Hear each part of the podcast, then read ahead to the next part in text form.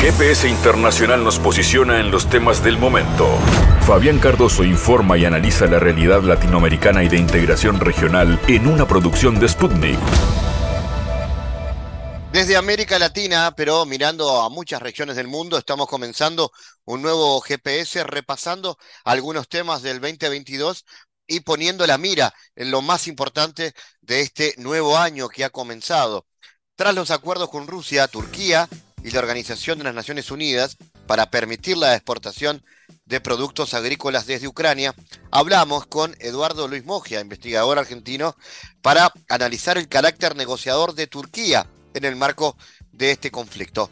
También estuvimos en contacto con la investigadora Clara Sánchez, con quien dialogamos sobre los balances de la cumbre entre Estados Unidos y los países de la dos países ASEAN en Washington que eh, siguen comprometidos en cuanto a sus vínculos comerciales y geopolíticos. La oportunidad también de repasar lo que fue la conferencia de las Naciones Unidas sobre el cambio climático realizado en Egipto. Y allí el investigador argentino Juan Contan dialogó con GPS para analizar el significado político en el marco de la transición actual del sistema internacional. En el cierre cultural estuvimos en contacto con el coordinador de la productora uruguaya La Casa del Árbol, Álvaro Adib.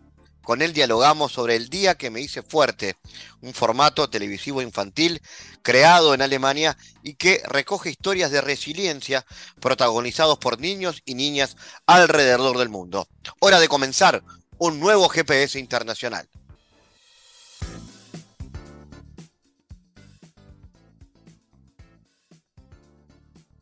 Estados Unidos y los países de la Asociación de Naciones de Asia Sudoriental, ASEAN, siguen comprometidos con la desnuclearización de la península de Corea, según un comunicado conjunto. Reafirmamos nuestro compromiso común con el objetivo de la desnuclearización completa y establecimiento de la paz permanente en la península de Corea, señala el comunicado publicado al término de la cumbre Estados Unidos-ASEAN. Estados Unidos y los países de la ASEAN, según el texto, siguen pidiendo a Corea del Norte que cumpla plenamente con las resoluciones pertinentes del Consejo de Seguridad de la ONU, teniendo en cuenta el llamado de la comunidad internacional a la diplomacia y el interés de mantener la paz y la seguridad en la región. La cumbre de Estados Unidos ASEAN se celebró en Washington entre 12 y 13 de mayo. Esta organización aglutina Birmania, Brunei, Camboya, Filipinas, Indonesia, Laos, Malasia, Singapur, Tailandia y Vietnam. No asistieron a la cumbre el presidente filipino Rodrigo Duterte, ya que su país acaba de celebrar elecciones presidenciales, ni tampoco el jefe militar del gobierno de Birmania, que no fue invitado a la reunión debido a los problemas políticos internos birmanos relacionados con el poder militar. Vamos a analizar eh, este asunto con la investigadora argentina especialista en asuntos del sudeste asiático, Clara Sánchez. Gracias, Clara, como siempre, por aportarnos tu conocimiento, tu mirada. ¿Cómo analizas la importancia geopolítica de esta cumbre que el gobierno norteamericano ha calificado de histórica? En el marco de lo que son las tensiones geopolíticas entre Estados Unidos y China. Bueno, muchas gracias Fabián por la presentación y por la invitación a charlar un poco sobre eh, el, Asia eh, sudoriental en, el programa. Eh, la cumbre, como bien dijiste vos, histórica entre la ASEAN y Estados Unidos en territorio norteamericano, fue histórica por varios sentidos y también fue el puntapié de una gira que hizo el presidente Biden después de reunirse justamente con los líderes de, la ASEAN, a, eh, tanto a Corea, Japón y después tener en, Japón la cumbre del Quad, que es el, el, famoso Quadrilateral Dialogue que funciona con Australia, India, Japón y Estados Unidos. Todo todo esto, o sea, la sumatoria de la cumbre de la ASEAN más esto, esta gira presidencial de Biden, habla justamente de la importancia estratégica de la región de lo que ahora se llama Indo-Pacífico y que China interpreta como el Asia-Pacífico, eh, siendo esta zona una de las de más relevancia geoestratégica en este momento. ¿Por qué? Porque eh, tanto el sudeste de Asia como el Índico y el Pacífico Sur pasan a ser pasos estratégicos no solo para el comercio internacional, sino para la contención del avance o la, de, la, contención del intento de avance de China en ambas dos regiones que estamos nombrando, ¿no? Eh, sus intentos de tener más influencia en los países insulares del Pacífico Sur, la, el vínculo que ya tiene China con la ASEAN, tanto histórico como el actual en términos de intercambio de cadenas de, globales de valor y demás. Y por otro lado, este intento de eh, frenar también China, balancear con, con, Estados Unidos el comercio internacional, tanto en la región como en el mundo, y eh, los, los eh, asuntos todavía aún no resueltos con Taiwán en relación a, a, China, en la que justamente también Biden dijo que va a proteger a Taiwán en caso de que China intentara atacar. Eh, en relación a la cumbre específica de la ASEAN es muy interesante porque Biden en Washington les ofreció a los países una ayuda económica de 60 eh, millones de dólares en relación a la seguridad de la pesca, que es uno de los intereses que tiene para frenar el avance chino, frenar la pesca ilegal tanto en el Mar del Sur de China como en todo, eh, tanto en el Índico como en el Pacífico. Y por otro lado, ofreció también un paquete de ayuda para el desarrollo de energías limpias, ya que la región es una región eh, con bastante eh, degradación del medio ambiente producto de la explotación tanto de la madera como el uso de eh, la quema de carbón para el abastecimiento de energía y demás. Estamos hablando de una región que tiene bastantes problemas de déficit de, de energía y eso produce eh, un impacto ecológico bastante grande en cómo se consume y se distribuye la energía en la región. Biden se comprometió también a que el comercio internacional entre Estados Unidos y la región aumente con inversiones de extranjeras provenientes de Estados Unidos a la región de unos 2 mil millones de dólares. Hay una intención de sellar este, este lazo que tiene la ASEAN con Washington de manera tal de que se pueda contener la influencia de China. Pero ¿qué pasa dentro de la ASEAN como asociación? Como vos bien dijiste, no es un solo país, sino que está compuesta por una serie de países que cada uno tiene sus intereses propios. Primero vamos a hablar de, Birmania, si te parece. Eh, Birmania no fue invitado el general Jolian, que es la actual autoridad que gobierna el país de manera fáctica, acordémonos que hace casi ya un año y medio, vamos a, decir que tomó el poder el primero de febrero del 2021, si no me equivoco, porque ya los números con lo de la pandemia a uno se le borran, eh, tomó el poder y eh, a partir de ese momento hay una dictadura, se apresó a todos los opositores políticos, justamente esta semana eh, autorizaron la pena de muerte para los presos políticos, con lo cual se espera que haya una presión aún más contra la oposición dentro de, Birmania. Entonces no fue invitado a manera de eh, castigar el país por no, no estar viviendo un proceso democrático. Lo interesante es que Biden por primera vez eh, y, el Quad por primera vez en su declaración oficial hablaron del tema birmano después de esta reunión de la ASEAN y expresaron que eh, su, solidaridad con el pueblo y que pretenden colaborar para llegar a un proceso de paz. Esta es la primera declaración de cuatro colosos, o sea, de Japón, India, Estados Unidos y Australia, que hablaron por primera vez públicamente en, un, en, en, una reunión de alto nivel sobre la situación birmana. Eso da alguna esperanza en relación a Birmania. En relación a Filipinas, eh, que no tampoco asistió la, la, autoridad presidencial a la reunión de la ASEAN, la excusa fue el cambio de mando.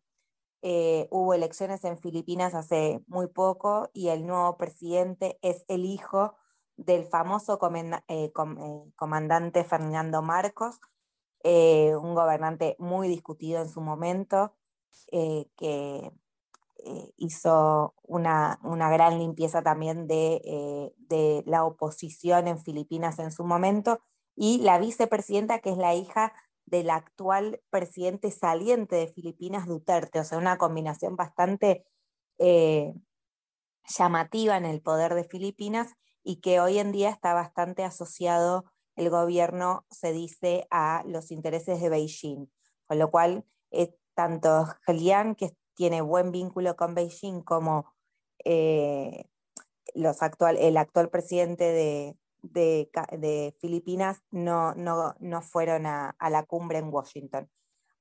Uno sí, eh, un presidente que sí fue, que esta semana también se habló mucho de la colaboración que existe entre China y el gobierno de Camboya y la posibilidad de que se instaure en suelo camboyano una base militar. China eh, también causó bastante resquemor en estos días, tanto para Estados Unidos como para los miembros de la ASEAN. Eso todavía no está confirmado por las autoridades ni de China ni de Camboya, pero pone una alerta eh, bastante importante tanto dentro del marco de la ASEAN como en el vínculo ASEAN-Washington. Porque China lo que estaría haciendo es buscar distintos países, tanto dentro de la ASEAN como por fuera, para ir generando alianzas estratégicas para contrabalancear el avance de Estados Unidos en la región. Y en ese marco, Clara, ¿qué diferencias encuentras entre la importancia de esta cumbre en comparación con la que se está hablando, que bueno, que está de moda en estos días, que es la cumbre de las Américas, una cumbre que parece fallida en su resultado, eh, muy importante para el gobierno norteamericano. Eh, el sudeste asiático cobra una significación estratégica fundamental para la política exterior norteamericana. Sí, yo creo que hoy, eh, hoy el escenario que está viendo más allá de, de la guerra de, de Rusia-Ucrania, el escenario estratégico del futuro cercano es el Indo-Pacífico y eh, nuestra región, o sea, Sudamérica o Latinoamérica, si lo queremos ver de manera ampliada, es un, es un escenario que para Estados Unidos, por lo menos, no tiene la importancia estratégica que sí tiene el sudeste asiático en términos de intercambios, de cadenas globales de valor, de seguridad, de un montón de, cuestiones que hacen a eh, la política exterior norteamericana. Estamos hablando que la región del Indo-Pacífico es una, una región que está nuclearizada. Pensemos que tanto eh, India, Pakistán, Estados Unidos, Corea del Norte, como vos decías en la presentación, tienen desarrollos nucleares. Eh, estamos hablando de una región en donde los sistemas de, de armas cada vez son más modernos, donde las alianzas, eh, tanto comerciales como, como estratégicas en el marco de lo político y lo militar, están siendo muy dinámicas. En cambio, nuestra región, gracias a Dios, por suerte, es una región libre de armas nucleares, es una región pacífica que puede tener problemas económicos, problemas de deuda, que puede tener incluso problemas no resueltos hacia adentro de los países en términos de fronteras o, pequeños grupos insurgentes, pero eh, a nivel de la seguridad de Estados Unidos, tanto económica como eh, en términos político-militares, eh, el sudeste asiático es más importante para, para, es un tema más para preocuparse y ocuparse que Latinoamérica. Me da la sensación a mí, ¿no? O sea, no soy especialista en nuestra región, pero eso, eso interpreto yo, por lo menos. ¿Cómo eh, se, leen las ausencias de los mandatarios de, Filipinas, de Birmania? Algo comentabas en ese sentido. ¿Esto tiene que ver con profundizar el aislamiento internacional que tiene Birmania hoy con un gobierno militar que se ha vuelto perpetuo? Sí, yo creo que sí, que tiene que ver con ese aislamiento político, que me parece que es un aislamiento que no resuelve la situación del pueblo birmano, ¿no? O sea, es decir, bueno, tiene prohibido eh, viajar o no está invitado, le hacemos un vacío de poder en cierta manera a la región por, por no ser democrático y por estar, eh, no solo no ser democrático, sino por estar acusado de perseguir a la población, a la oposición y, y, fomentar esta guerra civil casi que existe en Birmania. Eh, pero la solución del pueblo no, no, no, no, no es que el no, radica solo en, dejarla, aislarla en términos de intercambio con otros líderes, ¿no? Me parece que eh, en cierta manera la ASEAN aún hoy no ha sido efectiva para frenar eh, el nivel de violencia que hoy vive el pueblo birmano, del cual poco sabemos porque hay muy poca información, ¿no? Entonces, cuanto más aislado continúe Birmania, peor va a ser para la población civil birmana, ¿no? O sea, más allá de que si el señor eh, eh, general hoy se puede sacar o no fotos con importantes líderes internacionales, ¿no? O sea, eso va aparte. Pero entiendo este vacío que le hacen, pero no sé si es efectivo para la solución eh, a corto plazo del país. Como vos decís, esa, idea de perpetuidad cada vez se hace más presente en, Birmania, ¿no? ¿Y qué perspectivas le ves? Eh, ¿Considerás que esto va, a seguir así o que, o que puede haber algún, intento de señal democrática? No, por, ahora no veo un intento de señal democrática, creo que es más, cada vez se vuelve más autoritario, o sea, esto de permitir la pena de muerte a los, a los presos políticos es un claro ejemplo de esto.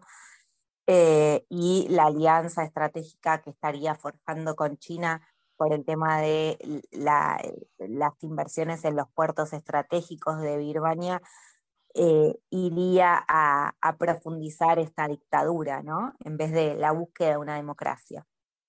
Me parece que le falta falta mucho tiempo para que hablemos de una Birmania democrática y me parece que la comunidad internacional va a tener que adoptar otras medidas más allá de aislarlo no a los líderes eh, militares eh, birmaneses porque no estaría funcionando una salida de, esta dictadura, porque acordémonos que cuando ellos asumieron el poder y realizaron el, el golpe a Aung San Suu Kyi, la idea era retornar a la democracia un año siguiente, ¿no?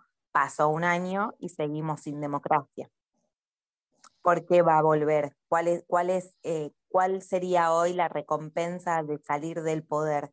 Si están sellando, si la cúpula hoy militar está haciendo interesantes acuerdos con China, ¿no? O sea, no, no, no hay un motivo que, que, que proporcione la posibilidad de, ir hacia un régimen democrático. Clara, como siempre, gracias por tu análisis y tu calificada mirada en GPS. Muchas gracias por la, por la invitación.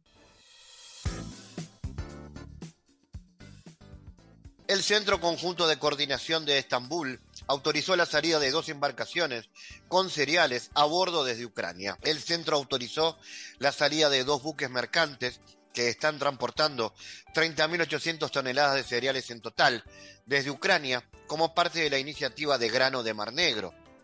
El buque Great Arsenal transportará 25.500 toneladas de tigro a Egipto, mientras el Maranta, con 5.300 toneladas de maíz a bordo, se va a dirigir a Grecia.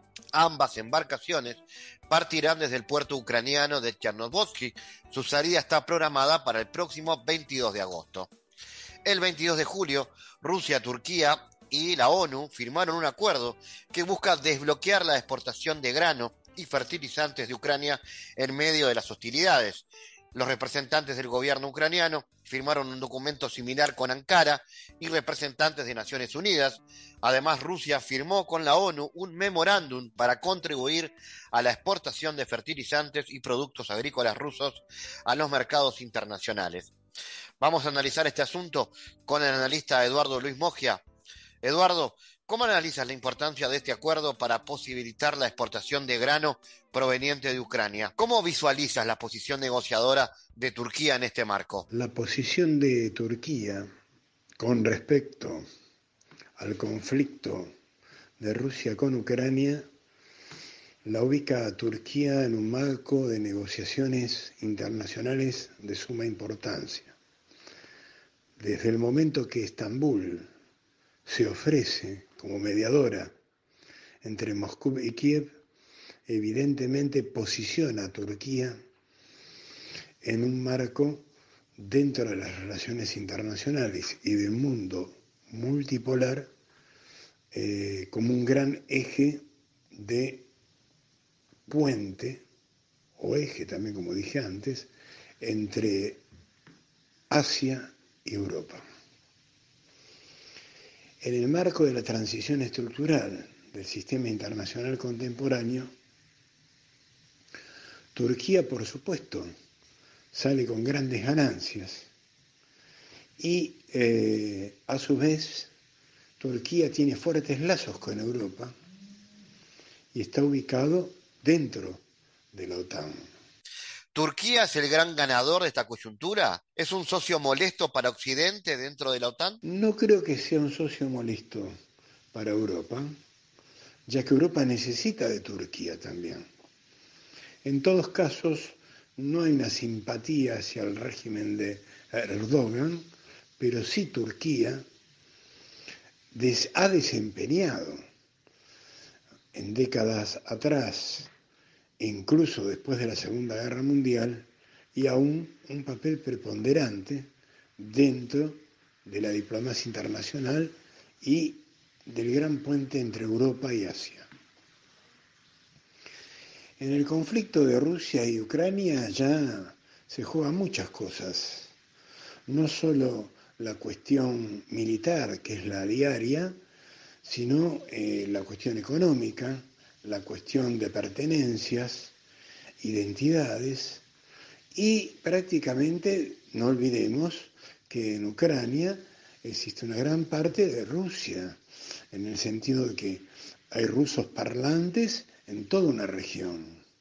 Por lo tanto, Rusia juega mucho eh, el papel de defensa también de eh, su población presente dentro del territorio ucraniano. Eh, la postura más importante que se podría adoptar es la negociación diplomática para evitar eh, escaladas militares eh, de gran envergadura a futuro. ¿Cómo analizas la importancia de los vínculos de Rusia con América Latina y otras regiones del sur global? En todo este marco de conflicto internacional, que por supuesto va a seguir eh, por largo tiempo más, aparecen jugadores que no son de la región, como ser la zona sur, la región sur, en donde podemos ubicar América Latina. América Latina tiene un papel bastante importante ya que muchos de los países de América Latina son productores de petróleo y de energías. Y otra cuestión, tienen producción agroalimentaria. Por lo tanto, es muy importante el rol que van a desempeñar en el futuro de los vínculos de Rusia, por ejemplo, con América Latina. El caso de Bolivia, el caso de Uruguay, incluso que ha establecido hace poco grandes relaciones con China a nivel comercial, el caso de Perú, el caso de Ecuador, Colombia. Entonces, esto es muy importante para la cuestión de vínculos. Rusia ha reflotado nuevamente con un socio estratégico que tiene en América del Sur, más allá de los gobiernos de turno, que es Brasil, a través del BRICS. Es decir, ese puente diplomático que existe entre Brasil, Uruguay, China, Australia, Sudáfrica, India y los que se van incorporando. El BRICS se ha reflotado e incluso antes del conflicto ucraniano-ruso eh, había ha habido un viaje de Vladimir Putin, el presidente Putin, a eh, Brasilia a entrevistar a Jair Bolsonaro, presidente de Brasil, y en el cual Brasil y Rusia sostienen aceitados lazos comerciales de importancia estratégica para la región.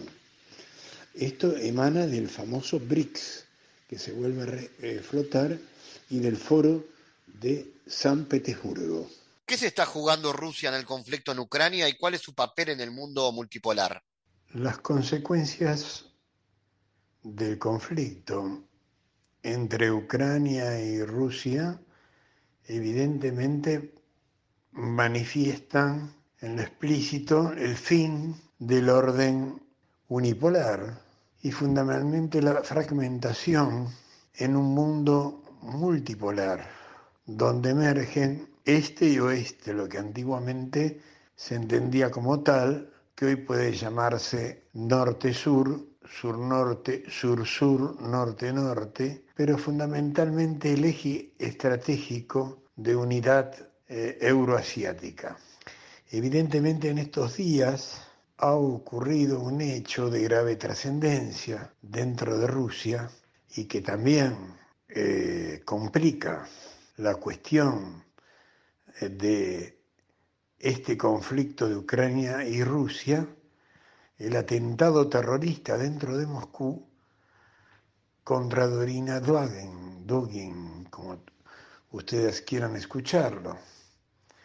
Ustedes saben que Dugin es el gran filósofo de la, del pan euroasianismo, que tiene mucha influencia dentro del nacionalismo ruso y de los círculos allegados, no todos, al Kremlin.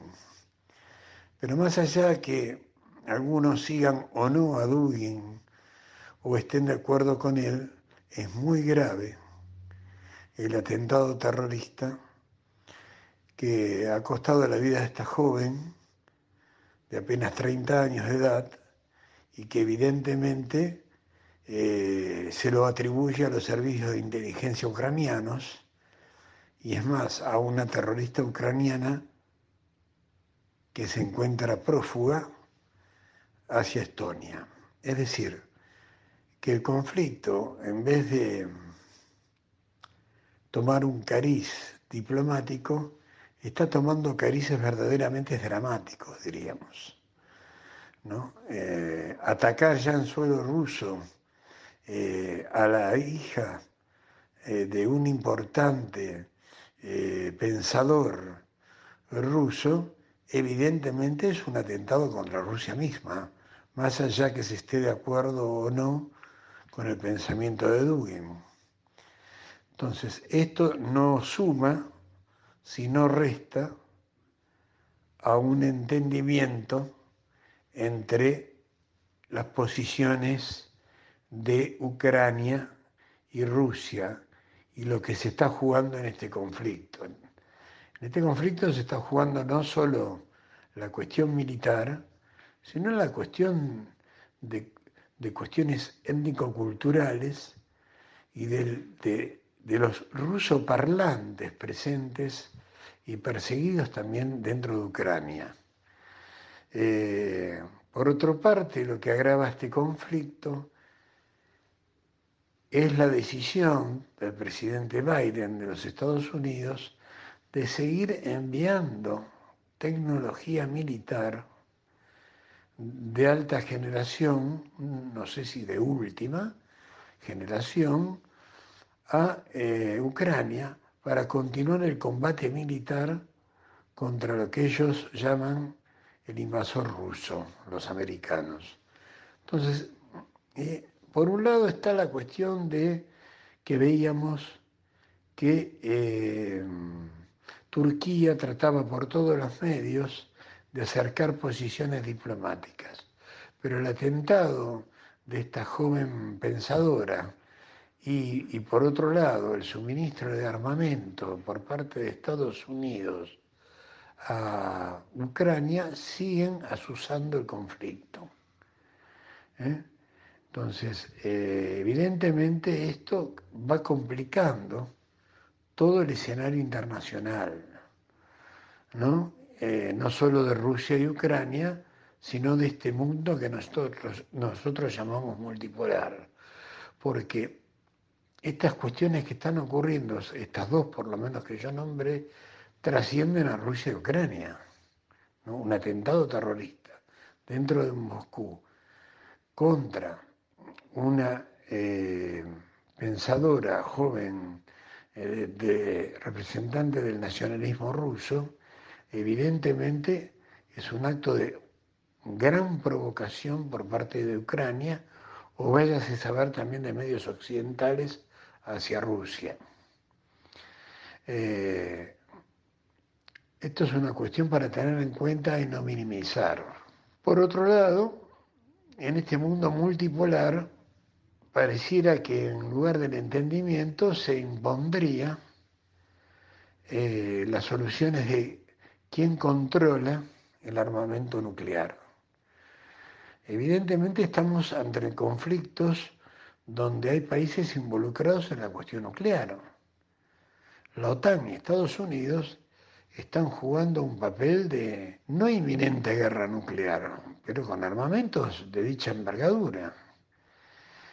Rusia también tiene sus armamentos, por lo tanto, si no prima la racionalidad y el elemento diplomático, estamos todavía muy lejos de lo que Turquía también aquí, en medio de esta coyuntura, buscaría, que es ser el eje de entendimiento entre la diplomacia rusa y ucraniana.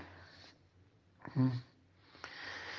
Y con respecto, para intensificar, intensificar las cuestiones de cómo juegan América Latina estas cuestiones, vuelvo a repetirlo.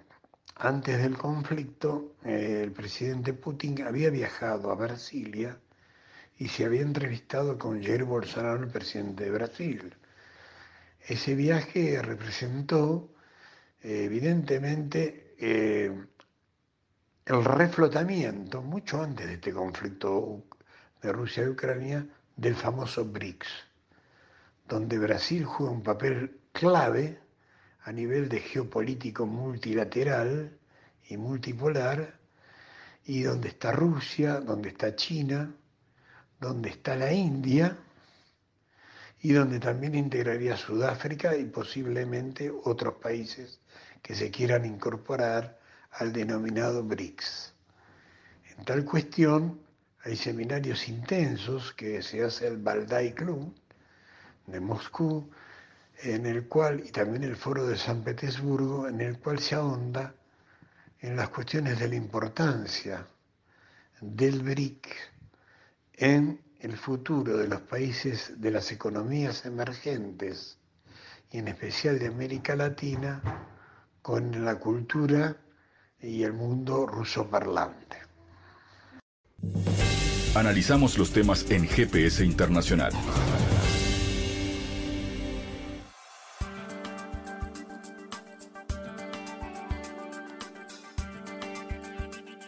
El secretario general de Naciones Unidas, Antonio Guterres, advirtió de que el mundo vive hoy una crisis climática de proporciones bíblicas. El caos climático es una crisis de proporciones bíblicas. Las señales están por todas partes. En lugar de una zarza ardiente, nos enfrentamos a un planeta ardiente, afirmó Guterres al intervenir este domingo con un discurso en la sesión de clausura de la conferencia número 27 de las partes de la Convención Marco de Naciones Unidas sobre el Cambio Climático, la COP27. Tras reconocer que la conferencia dio un paso importante hacia la justicia, al aprobar la decisión de establecer un fondo para mitigar las pérdidas y los daños de los países más vulnerables ante el cambio climático, Guterres constató que el recorte de las emisiones sigue siendo una asignatura pendiente. Seamos claros, nuestro planeta todavía está en la sala de emergencias. Necesitamos reducir drásticamente las emisiones ahora y ese es un problema que esta COP no abordó. Un fondo para pérdidas y daños es esencial, pero no es una respuesta si la crisis climática borra del mapa a un pequeño estado insular o convierte a todo un país africano en un desierto. Para analizar este asunto estamos en contacto con el investigador argentino Juan Contant, Juan, eh, ¿cómo analizas la importancia del COP27 para hacer frente a los problemas globales relativos al cambio climático? ¿Ha colmado las expectativas para una reducción realista de estas emisiones? Hola Fabián, buenas tardes. Mira, creo que la importancia de la COP, esta conferencia de las partes para hacer frente a los múltiples, múltiples problemas que devienen de la crisis climática, es realmente insignificante para mí eh, es casi pura propaganda y publicidad política. Hace por lo menos ya dos décadas que venimos de cumbre en cumbre y no hubo resultados reales. La temperatura del planeta sigue en ascenso y las consecuencias de esto son cada vez más palpables y más terribles, principalmente para los países periféricos y semiperiféricos. Por ende, tampoco creo que los resultados de la COP27 vayan a generar cambios tangibles. Lo que sí me parece destacable de esta conferencia de las partes número 27 es que podemos decir que se vislumbró cierto giro que expresa el nuevo peso geopolítico de las potencias emergentes, multipolares, que lograron poner en agenda una serie de ejes que significan, por lo menos en términos simbólicos, un incipiente cambio cualitativo respecto a los grandes temas a debatir al interior de estos organismos internacionales creados a gusto y piacere de las potencias desarrolladas del norte global y su núcleo angloamericano. Los países en desarrollo o emergentes lograron poner en el centro de la discusión de la COP27 la cuestión, como bien vos decías recién, de los daños y las pérdidas que han generado eh, fundamentalmente para el sur global eh, estas, estas eh, estos cambios eh, climáticos contemporáneos, ¿no? Puesto que son los mismos países, del sur global, los principales damnificados por las consecuencias de este cambio climático. Y esto es importante, pero creo que solo en términos simbólicos, porque si bien se incluyeron como un eje a discutir, como algo que los países desarrollados responsables del cambio climático eh, deben y debieran hacerse cargo con recursos reales y recursos eh, propios de estos países centrales, sin embargo, ni siquiera han cumplido con el aporte del Fondo de Mitigación y Adaptación creado por las COPs anteriores. Es decir, no pusieron la plata que les correspondía poner por mitigación y adaptación eh, acordados en el pasado reciente, menos van a poner por pérdidas y daños. Y más si consideramos el contexto de crisis sistémica del capitalismo financiero unipolar y el proceso de crisis y transición que vive el mundo contemporáneo. ¿Quiénes son los que se benefician con este tipo de declaraciones y qué países son los que marcan la agenda de esta COP? Juan. Mira, claramente el planeta y la biosfera no son los beneficiados por, por estas iniciativas. ¿no? Creo que los principales beneficiarios de estas iniciativas, como el New Green Deal, el nuevo Pacto Verde, son las fracciones de poder financiero unipolar que han conducido los destinos de la humanidad por lo menos desde hace 30 o 40 años. Es decir, aquellos grupos de poder con asiento en el norte global, que han sido los protagonistas de la reconversión capitalista en clave neoliberal de la llamada globalización, los mismos que conducen los directorios de los megabancos, los directorios de las transnacionales más importantes, los directorios de los fondos financieros de dimensión global más poderosos del planeta, que conducen Davos, el Foro Económico Mundial, la OTAN, que ya desde el fines del siglo XX y principio del siglo XIX eh, y principio del siglo XXI, se dieron cuenta de las consecuencias políticas, económicas y ambientales que crearon ellos mismos y que ya en ese momento estaban generando un gran rechazo en los pueblos del mundo, por los que consideraron ayornar ese neoliberalismo salvaje en clave progresista, ¿no? la famosa tercera vía, teorizada sociológicamente por el sociólogo británico Anthony Giddens, principal asesor de Tony Blair, eh, Tony Blair, el primer ministro británico del Partido Laborista, que implicaba esta tercera vía principalmente una lavada de cara de ese neoliberalismo salvaje de los 90, ¿no? Feminismos liberales, ecologismos desituados y cosmopolitas, que además se ha, filtrado eh, y, ha, permeado capilarmente las agendas de la llamada nueva izquierda. Creo que esta es la razón de que las iniciativas como la de New Green Deal, la revolución verde que propone el norte global, es decir, las exigencias de la reconversión de las matrices energéticas y productivas, se presenten para los proyectos nacionales del sur global como un claro boicot a sus posibilidades de desarrollo, de recuperación de ciertos grados de soberanía, puesto que el gran problema de los emergentes ha sido su falta de soberanía, su falta de autonomía relativa para desarrollar proyectos propios. Y ahora que empiezan a lograr cierta autonomía relativa, el poder del norte les dice, no, con esa matriz energética no, con esa forma de producir no, con esa forma de consumir no. De alguna manera la, la hipocresía del norte financiero tiene fin. Estados Unidos, por ejemplo, debía poner, según los anteriores acuerdos de la COP, casi 30 mil millones de dólares para mitigación y adaptación. Sin embargo, puso menos de 5 mil millones. Pero resulta que para la guerra de la OTAN contra Rusia se calcula que ya puso más de 70 mil millones para material bélico en Ucrania. Y así tenemos mil ejemplos. La hipocresía del norte no tiene fin, pero el mundo real, el poder, en el mundo real, el poder es la medida de todas las cosas.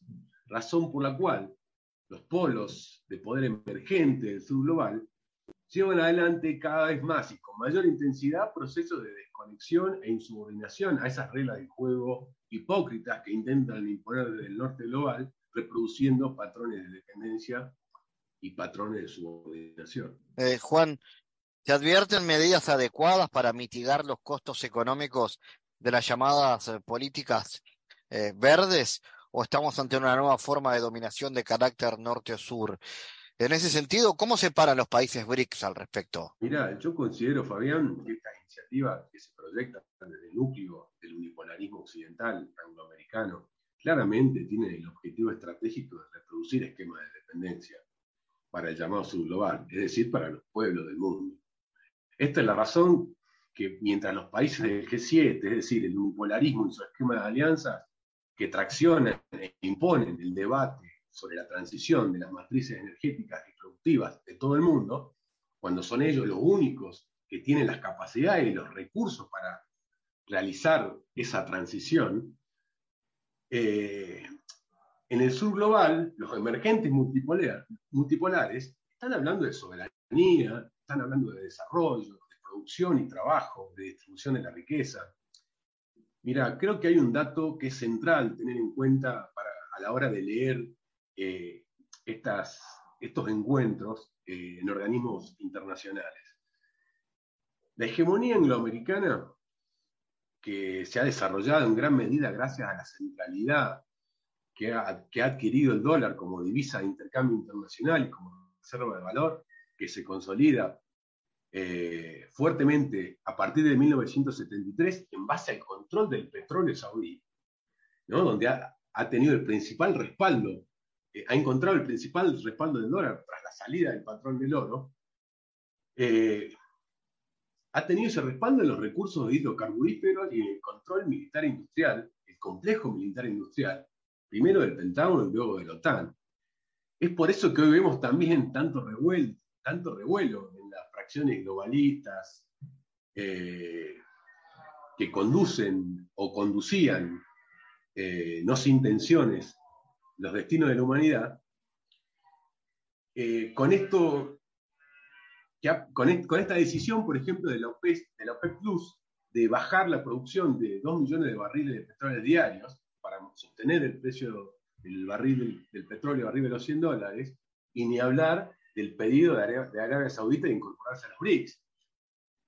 Además, creo que es claro que el poderío industrial del norte global también se desplegó gracias a la energía fósil barata de los países periféricos, obtenida varias veces mediante el consenso de los negocios y otras veces mediante la fuerza de la coacción.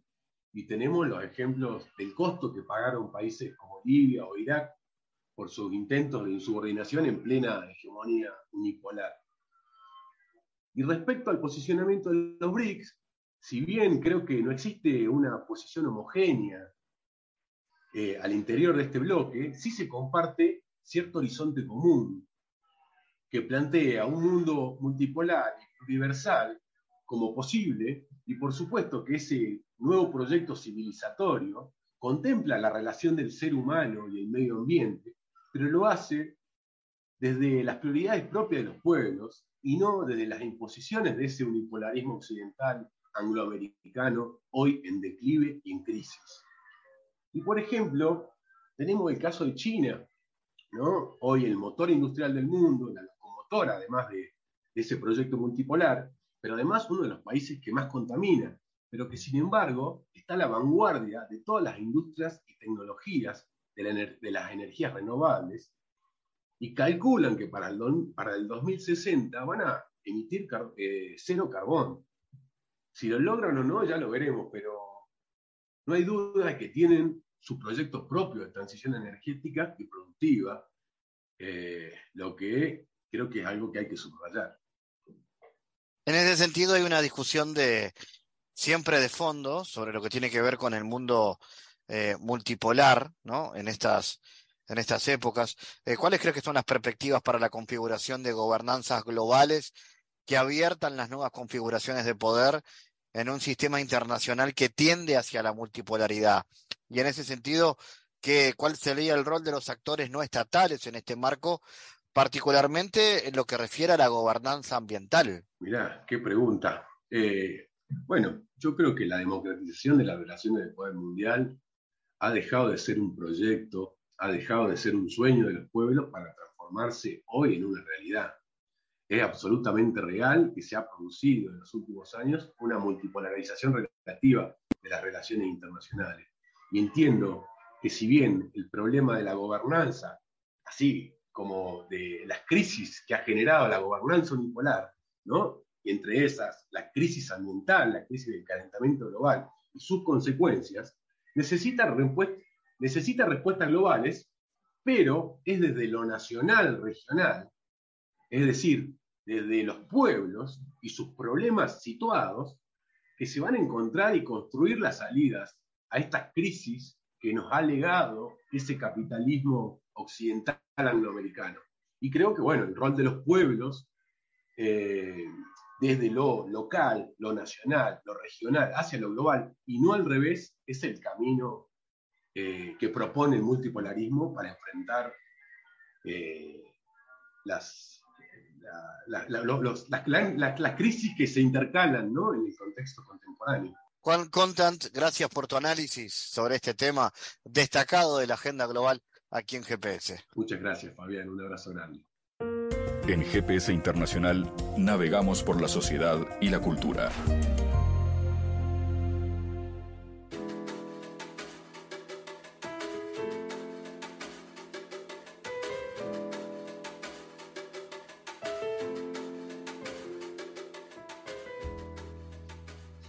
El día que me hice fuerte es un formato televisivo infantil creado por la televisión pública de Múnich, Alemania, que recoge historias de resiliencia protagonizados por niñas y niños alrededor del mundo. La serie cuenta con 30 episodios eh, hasta el momento y la productora uruguaya, La Casa del Árbol, ha planteado la posibilidad de que desde este pequeño país de América del Sur como es Uruguay, bueno, también se integra en la red y en este caso habrá presencia uruguaya eh, en televisión abierta a través de la pantalla de la televisión municipal de TV Ciudad. Álvaro Adib es el responsable de esta productora y queremos conversar con él porque nos llamó mucho la atención de qué manera Uruguay se suma a esta propuesta. Contanos, Álvaro, primero, de qué se trata el día que me hice fuerte, qué significa este formato y cómo Uruguay entra en esto. Hola, buenas tardes, Fabián. Gracias por, la invitación y porque siempre hacemos un espacio para contar en qué andamos. Eh, bueno, como vos contabas recién, este, el formato, la, serie de televisión, El día que me hice fuerte, es creado por, por la Prigene Foundation, que es, como vos decías muy bien, una, fundación que pertenece a la televisión pública de Múnich. Eh, y bueno, recoge historias de, niñas y niños alrededor del mundo, eh, que son historias muy son historias de cinco minutos, cinco, seis minutos, eh, contadas desde la perspectiva de niñas y niños, son muy, muy simples. En realidad no son muy simples. O sea, desde el punto de vista de los adultos no podemos, podemos evaluarlas como muy simples, pero son historias donde realmente niñas y niños este, atraviesan un desafío de, de crecimiento para ellos, de donde salen fortalecidos, y ahí viene el nombre de la serie. Y es una serie muy, muy bella que cuenta historias de, niñas y niños de, todo el mundo. Y bueno, nosotros la conocemos desde el 2018, esta serie. Tiene episodios de Argentina, Brasil, de acá de la región hay Argentina, Brasil, Ecuador, Colombia, Chile. Y bueno, y nos parecía que, que teníamos que estar nosotros también. Y entramos en contacto con, con la gente de la fundación y le planteamos que queríamos hacer esta, un, episodio al menos eh, de, de Uruguay. Y bueno, les encantó la idea, nos, este, tuvimos una serie de encuentros virtuales para, para eh, que nos transmitieran como al detalle cómo se construían estas historias, cuál es la metodología de trabajo que ellos, que ellos tienen implementada, que está estandarizada, como buenos alemanes. Este, y, y bueno, a partir de ahí arrancamos hace un año ya, casi un año en agosto del año pasado, con el apoyo, conseguimos el apoyo eh, local, a nivel local del de, Centro Cultural de España y del Goethe Institute. que nos, este, nos ayudaron a, a, viabilizar el proyecto acá en Uruguay. Y bueno, comenzamos ese proceso de trabajo que implicó eh, una etapa inicial donde trabajamos con ocho eh, y gurisas en un taller de, creación este, literaria, donde ellos contaban diferentes historias de, resiliencia, de esto que, después este, tomaron forma de un pequeño librito. Ese librito fue a, a Múnich. De ahí eh, la gente de Múnich eligió una de esas historias y bueno, fue la que finalmente rodamos y, produjimos, en, este, que terminamos hace tres meses más o menos, de, la terminamos de editar. Y bueno, hasta ahora estuvimos en idas y vueltas para ver, para conseguir pantalla, para, para darla a conocer, no solamente el, capítulo que hicimos nosotros, sino la serie completa, porque creemos que es un aporte bien interesante para las infancias uruguaya, de todo el mundo, pero para a nosotros nos interesan las, de acá, que es la que parece que está bueno que accedan a este material, porque son historias bien inspiradoras, ¿no? De, de, eso, de cosas muy sencillas, pero que, insisto, muy sencillas desde el punto de vista nuestro, pero por ahí este, son pequeñas cosas que, desafían a nuestros gurises y gurisas y salen luego de eso salen fortalecidos. Y, poder ver esas historias y darnos cuenta de que todos atravesamos por esas historias y que eh, tenemos la posibilidad de, encontrar la fuerza en lugares misteriosos a veces, este, creo que es inspirador para, nuestras infancias y está bueno que puedan inspirarse con esas historias. Entonces, ¿qué vamos a ver? ¿Cómo va a ser la participación uruguaya? ¿Qué tipo de historias? Y bueno, lo que van a ver, hay hasta el momento, como vos decías recién en la reseña, eh, existen 30 episodios. Uno de esos 30 episodios es el episodio uruguayo. Eh, en TV Ciudad a partir de la semana, la primera semana de vacaciones de julio van a, comenzar a emitirse. Eh, y bueno, y van a ver historias de todas partes, de, eh, como yo le contaba, a nivel de América, están todos esos países que yo le nombraba, pero también historias de Noruega, de Namibia, de Taiwán, de Mongolia, ahora no me acuerdo, pero hay de muchos lugares, bueno, de Alemania mismo. Y bueno, van a ver eso, un ciclo de historias de cinco minutos aproximadamente que, cuentan eso que yo les decía recién. son historias muy, muy bellas donde los niños y niñas son protagonistas centrales de, esas historias. Eh, eh, me imagino que para ustedes es un honor, un reconocimiento absoluto, ¿no? Sí, sí, para nosotros es, este, es, muchas cosas, porque por un lado es, este, sí, por, un lado está bueno el reconocimiento que, que digamos, que, que primero está buenísimo el encuentro y el descubrimiento de la humildad por parte de, esta gente, que son gente muy grosa, que, le planteamos y no, tuvieron ni un pero para decir, bueno, sí, este, confiamos en que pueden hacer un capítulo de, Uruguay, este, vamos a ponernos de acuerdo del cómo y Para nosotros eh, contar con ese reconocimiento ese, está buenísimo, pero también está buenísimo integrarnos a una cosa tan, a un producto tan lindo que, de verdad creemos que aporta a, los gurises y, poder hablar desde Uruguay, desde las infancias uruguayas, este, me parece que está, que está buenísimo este, y que de alguna manera esa, esta eh, perspectiva de Uruguay se integre a una visión, porque lo, que es re interesante de la serie, vos ves los episodios y es, hablan de, primero hablan de la humanidad y después hablan de, de las infancias, de las infancias este, en todo el planeta y todas las cosas que tienen en común. Entonces nos, parece que está, está buenísimo poder hablar de la singularidad de Uruguay, pero también al mismo tiempo ver que somos parte de una comunidad global donde tenemos los mismos dramas. Los gurises se van a reconocer en las, en las dificultades de los gurises de lugares tan lejanos como Mongolia y van a pasar las mismas cosas, van a, reconocer los mismos problemas que tienen acá. Y, y, eso nos parece que da una perspectiva bien interesante desde el punto de vista de la comunicación para las infancias. Y bueno, ni hablar que, que el hecho de que TV Ciudad haya accedido a, a, emitir este formato este, por su pantalla está buenísimo porque abre el abanico también, además de que la, la serie va a estar disponible en, la casa del árbol.uy, que es nuestra, una plataforma que tenemos desde 2019. El hecho de, salir por televisión abierta no deja de ser siempre un, reconocimiento extra y también una, posibilidad de llegar a públicos que a veces no, no consumen tanto Internet. Ustedes además, bueno, se especializan en contenidos vinculados al público infantil. ¿En qué otros proyectos andan? ¿Qué otras ideas hay en la vuelta? Eh, pa, andamos con, siempre tenemos un montón de ideas y buscando recursos para concretarlas. Así que si alguien está escuchando que tenga, nos viene al pelo. No, ahora estamos trabajando en una serie de contenidos inmersivos. Eh, inmersivos quiere decir, es, es, una, cuestión medio exploratoria que andamos de nuevas tecnologías. Eh, estamos trabajando en contenidos de, eh, creados con tecnología de, 360 grados, que las personas, los espectadores pueden, colocándose unos lentes de realidad virtual, como ser parte de esas historias y vivirlas en primera persona. Eh, ya estamos explorando por ahí, creando tres, eh, tres series distintas. estamos en la etapa de desarrollo, escribiendo y haciendo los pilotos para, para, también para probar un montón de cosas este, prácticas que, que son bastante desafiantes de esta tecnología. Y bueno, después estamos con, algunos proyectos de música también para niños y estamos en, varias cosas de la vez. Así que pronto nos enteraremos de, buenas noticias de ustedes. Sí, sí, sí, espero que sí, que se enteren. estamos, estamos trabajando para eso. Álvaro Adib, gracias por estar en GPS. ¿eh? No, por favor, gracias a vos, Fabián, como siempre, por, por el espacio que nos das para, para difundir nuestro trabajo. Te mando un abrazo. El mundo en GPS internacional.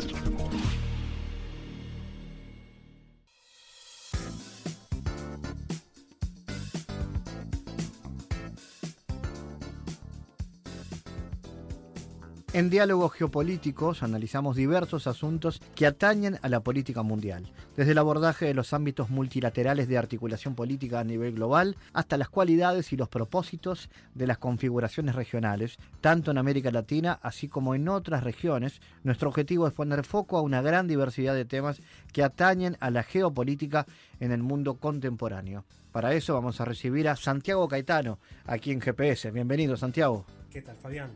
Centrándonos hoy en lo que refiere a los procesos de cooperación en el sistema internacional contemporáneo y tomando en cuenta la reciente culminación de la Conferencia de las Naciones Unidas sobre el Cambio Climático, celebrada en Egipto, existe cada vez más la necesidad de acciones colectivas vinculantes para la puesta en marcha de una ampliación de los objetivos de desarrollo global que incluyan, en este caso, al paradigma de la bioeconomía, a los efectos de generar nuevos marcos de gobernanza global al respecto. ¿De qué trata este paradigma productivo, Santiago?